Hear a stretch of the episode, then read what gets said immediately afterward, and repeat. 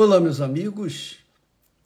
Boa madrugada no Brasil, bom dia na Europa, madrugada boa na América, enfim.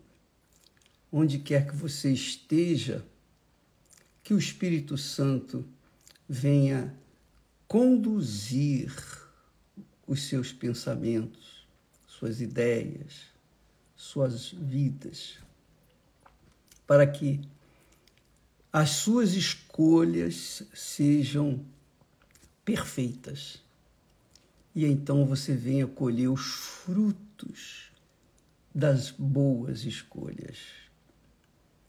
Isso é o que ensina a palavra de Deus, a palavra do Pai. E para que a palavra do Pai possa acontecer na sua vida, você tem que crer, obviamente. E crer não é sentir. Crer é uma atitude, é uma ação que você toma em função da sua fé, da sua crença.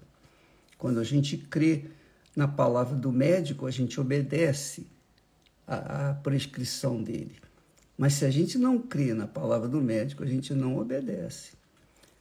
Então, assim também é com respeito à palavra de Deus.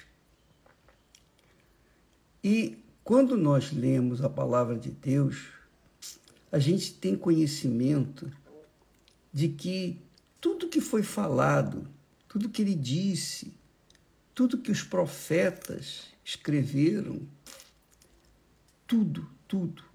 Os apóstolos escreveram, conduzidos pelo Espírito Santo, acontece. Você verifica, por exemplo, quando Jesus, lá no capítulo 24 de Mateus, quando ele quando diz o texto sagrado, e quando Jesus ia saindo do templo, aproximaram-se dele os seus discípulos para lhe mostrarem a estrutura do templo. Quer dizer, os seus discípulos, que eram judeus, tinham orgulho do templo, o templo que fora erguido por Salomão e reconstruído por Herodes. O templo de Salomão foi destruído completamente. Mas Herodes reconstruiu o templo. E então os judeus tinham o maior respeito e reverência para com o templo que Herodes tinha reconstruído, o templo de Salomão. Então os discípulos mostraram para Jesus o que o que Jesus já sabia. Jesus conhecia tudo. Mas ele mostraram para Jesus, olha, olha a estrutura do templo. Jesus, porém, lhes disse: Não vedes tudo isto? Não vedes toda essa grandeza, toda essa beleza? Em verdade vos digo que não ficará aqui pedra sobre pedra que não seja derrubada. Obviamente, os historiadores, os livros de história mostram, falam, obviamente, que aconteceu exatamente que Jesus falou. Quem vai a Israel, especialmente em Jerusalém, o lugar onde estava o templo não existe. Não, não tem pedra sobre pedra lá onde foi construída aquele, aquela beleza de templo. Não ficou pedra sobre pedra. Quer dizer, cumpriu-se a palavra de Jesus. Cumpriu-se a palavra de Deus. E o, o, que, o que me impressiona, o que me chama a atenção, não é a palavra de Jesus que se cumpriu com respeito a destruição do templo, que não ficou pedra sobre pedra. Mas é com respeito a tudo que ele falou, tudo que está escrito nas Sagradas Escrituras. Ora, você que está me assistindo nesse momento, há de convir, há de entender que a palavra de Deus se cumpre, quer a pessoa creia ou não creia. Para os que creem, para os que creem, há bênçãos, vêm as bênçãos, por conta da obediência o que está escrito.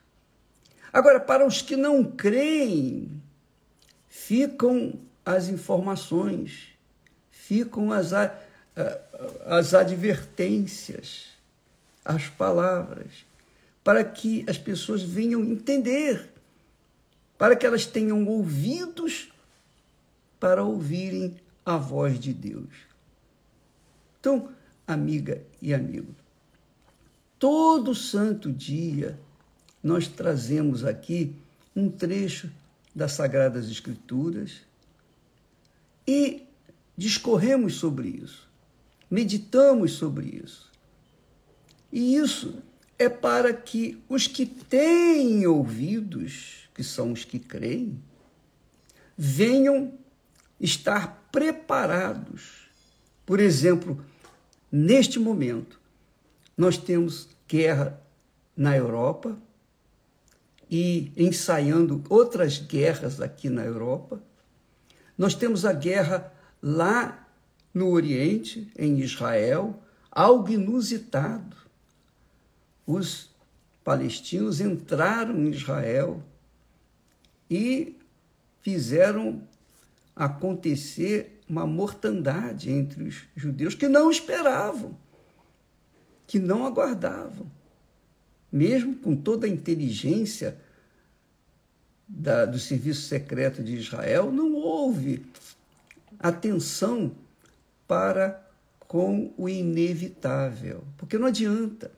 Não adianta a inteligência humana, a inteligência do serviço de, Israel, que é um dos melhores do mundo, estarem habilitados. Porque quando a palavra de Deus diz ou fala, ou que está escrito, vai acontecer, não interessa toda a, a, a precaução que a pessoa tenha ou que o país tenha. Nós temos guerra também ensaiando por todo o mundo. Todo mundo. Na África, não, as guerras não param. Na Europa, a coisa está se, se alastrando, está se alastrando. Lá no Oriente também. E na América Central, na América do Sul, há ensaios também. Então, amiga e amigo, o que que isso, o que que eu, eu estou falando isso? Porque os sinais estão aí evidentes. Não há paz. Não há paz. Se não há paz no mundo, como é que você vai ter paz? Se já é difícil a pessoa ter paz pessoal, imagine quando o mundo está em guerra. Essa guerra vai ser trazida para dentro da casa de cada um. Então, o que, que vai se fazer o bispo? Com esses sinais que Jesus está mostrando, essas evidências, o que, que eu faço? O que, que você faz? Exatamente isso que nós estamos aqui nós estamos aqui para refrescar a sua memória e não deixá-la, não deixá-lo se esquecer do que está escrito. Porque as pessoas ficam mergulhadas, completamente mergulhadas no noticiário, nas, nas, nos entretenimentos da internet, no toque-tique, em todas as porcarias que existem na internet as pessoas estão ligadas, estão com sede de ver as notícias, de saber das coisas, de entretenimento, de prazer, etc. Estão preocupados com o seu bem-estar pessoal e social e se esquecem do que está escrito. Jesus, quando os discípulos lhe mostraram ah, a estrutura, do templo de Salomão, naquela altura, Jesus disse: Não vedes tudo isto? Em verdade, ele nem precisava falar em verdade, porque já é verdade, tudo que ele fala é verdade. Em verdade, em verdade vos digo que não ficará aqui pedra sobre pedra que não seja derrubada. Talvez você que me assiste neste momento esteja com a sua vida construída também, arrumada, direitinha. Mas saiba que os sinais estão mostrando, apontando a grande destruição que está por vir. A grande destruição que está para se manifestar. Quando todos vão ficar apavorados, se já não estão. É óbvio que quem é de Deus está seguro, está habitando no abrigo de Deus, está guardado, protegido no esconderijo do Altíssimo. Aliás, é a razão da nossa campanha desta quinta-feira. Ao invés de nós celebrarmos o dia da criança, nós vamos celebrar o dia da família salvar a família. Porque a criança que não tem família, tadinha, ela não é criança. Ela deixou de ser criança.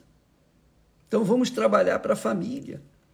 Porque a família é que traz a criança, a luz, que traz a, que dá vida à criança, que guarda a criança.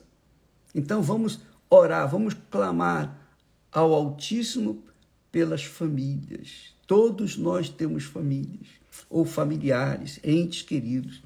Então, nesta quinta-feira, vamos todos subir no altar e colocar as nossas famílias no abrigo de Deus, que é a fé, que é a confiança, a convicção de que o que ele falou está escrito e vai acontecer quer as pessoas creem ou não.